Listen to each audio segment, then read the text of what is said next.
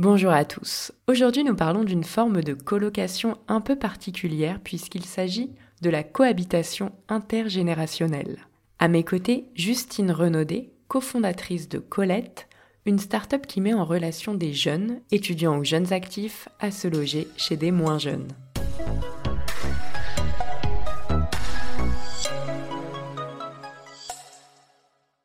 Justine, ma première question, est-ce que vous pouvez présenter Colette, ce que c'est, comment ça fonctionne?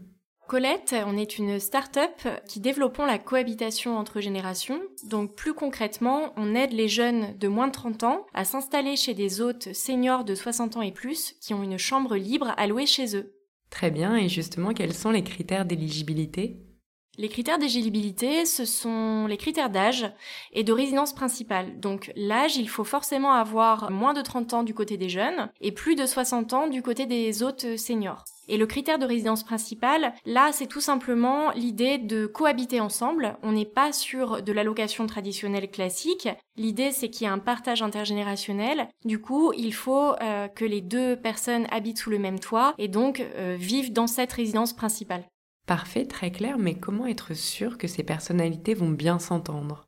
Alors toute la valeur ajoutée de Colette, c'est vraiment de faire un profilage des candidats, que ce soit du côté des jeunes ou des autres, hein. un profilage très précis qui va nous permettre de bien comprendre qui sont euh, ces jeunes ou ces autres, quelles sont leurs euh, motivations à faire cette cohabitation intergénérationnelle, qu'est-ce qu'ils viennent chercher et euh, le fait de bien les connaître, ça nous permet ensuite de créer les meilleures paires de cohabitants possibles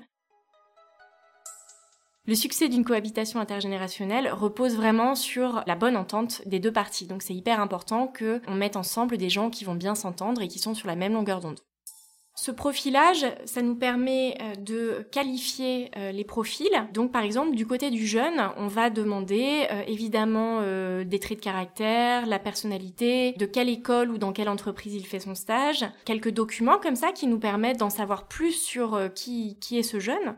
Du côté de l'hôte, euh, nous allons les visiter à la maison, on les rencontre chez eux, ce qui nous permet aussi de voir la chambre et puis de, euh, papoter euh, avec l'hôte, de bien, de bien comprendre quelles sont ses motivations. Et ensuite, une fois qu'on est passé par cette étape en fait de qualification, les jeunes et les autres sont admis dans la communauté Colette. D'accord, et pourquoi avoir lancé Colette? Par quel constat?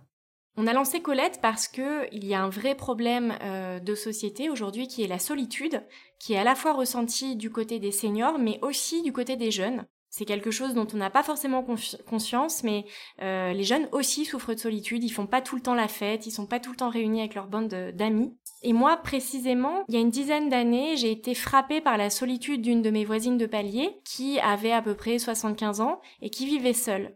Et cette dame euh, profitait de la moindre occasion pour euh, venir me parler. Dès que j'ouvrais ma porte, elle ouvrait la sienne. Dans l'ascenseur, dès qu'on se croisait, elle me, elle me tenait un peu la jambe. Donc c'est vrai que euh, au début, je trouvais ça un petit peu agaçant, loufoque.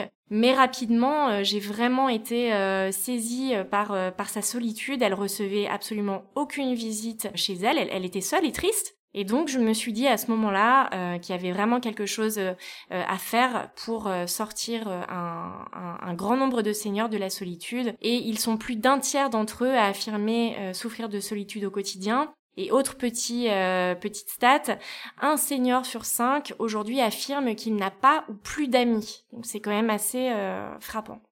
Très bien. Et au-delà du lien social, Niveau économie, finance, aussi bien du côté de l'hôte que du jeune, quels sont les avantages?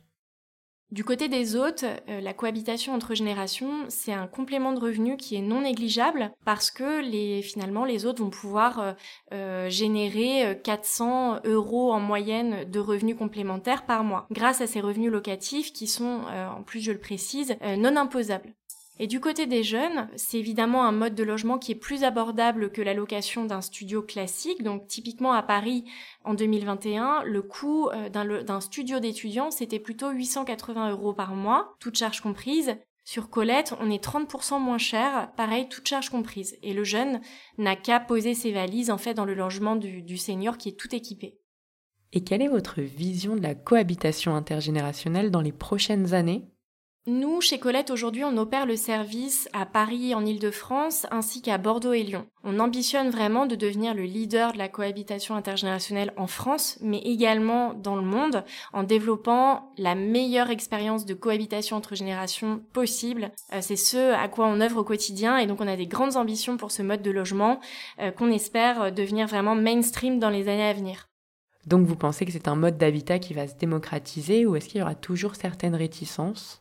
Alors vous savez, moi j'ai travaillé euh, longtemps chez Blablacar et je suis arrivée très tôt dans cette entreprise. Et euh, quand je suis arrivée chez Blablacar en 2011, personne ne croyait dans le covoiturage. Eh bien, pour Colette, c'est un petit peu pareil. Aujourd'hui, on a des sceptiques, c'est-à-dire des personnes qui ne pensent pas que ce mode de logement va se démocratiser. Nous, on est convaincus euh, qu'un maximum de seniors vont y venir, à la fois pour des raisons financières, mais aussi de solitude et de lien social. Mais c'est vrai que c'est un marché à éducation qui demande un petit peu de temps. Il faut, euh, il faut euh, lever les barrières à l'usage, il faut éduquer, faire de la pédagogie auprès des deux publics, les jeunes et les moins jeunes. Mais on est convaincus que ça va devenir vraiment un mode de logement à part tout comme le covoiturage est devenu un mode de, mobilité à part entière. Merci beaucoup Justine d'avoir répondu à nos questions. Si vous avez aimé cet épisode, n'hésitez surtout pas à le partager autour de vous. C'était l'immobilier décrypté par Se Loger